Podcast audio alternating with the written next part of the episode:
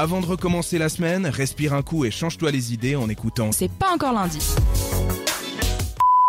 Rétroverso, c'est la chronique archive avec Rachel et on va parler cuisine, c'est juste Oui, est-ce que vous aimez les recettes de cuisine à la télévision, à la radio? Je Ah regarde oui, pas trop pour être honnête, mais Vous en faites parfois? Des recettes qui sont issues de ces émissions, Ouais. non, mais moi j'adore cuisiner en tout cas. Ok, bah moi euh, seulement pour les gâteaux, j'aime bien Cyril Lignac, je suis gourmande. pour le reste, euh, je fais un peu au bol, on verra ce qu'il en sort.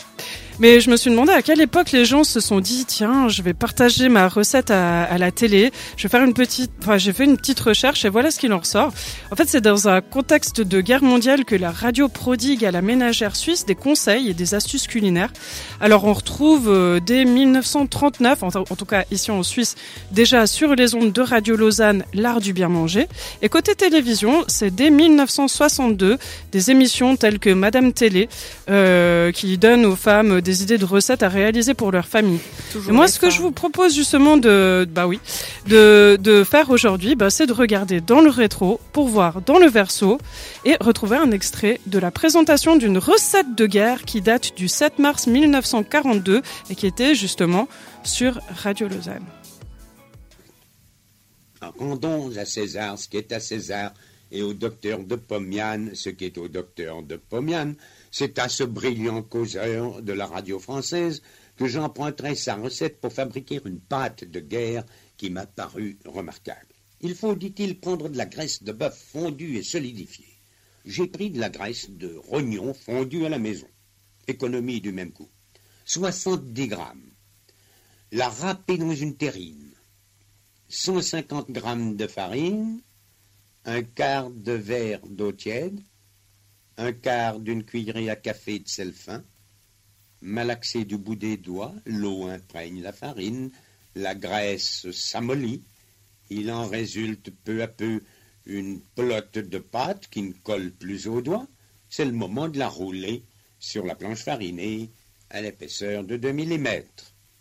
Posez dessus vos moules à tartelettes, découpez la pâte en rond à 1 cm du bord, garnissez-en vos moules, piquez la pâte avec la fourchette en la faisant bien adhérer au moule.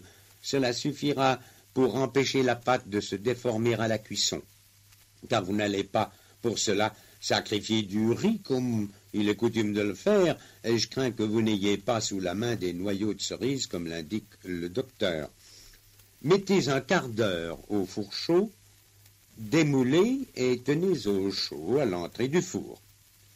D'autre part, râpez à la râpe birchère deux ou trois carottes crues, mêlez à deux tiers de cette pulpe un tiers de sauce blanche que vous aurez confectionnée avec une demi-cuillerée à soupe de farine, un demi-verre de lait et un soupçon de beurre si possible.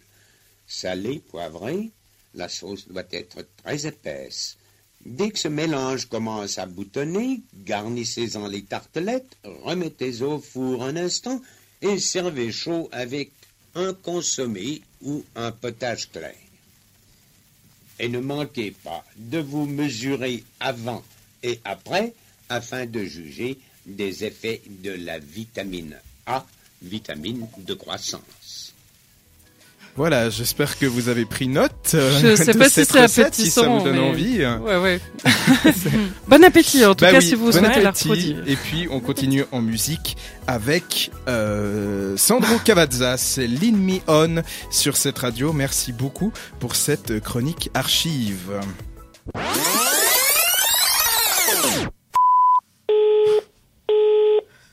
Retrouve le meilleur de C'est pas encore lundi en podcast sur cette radio.ch.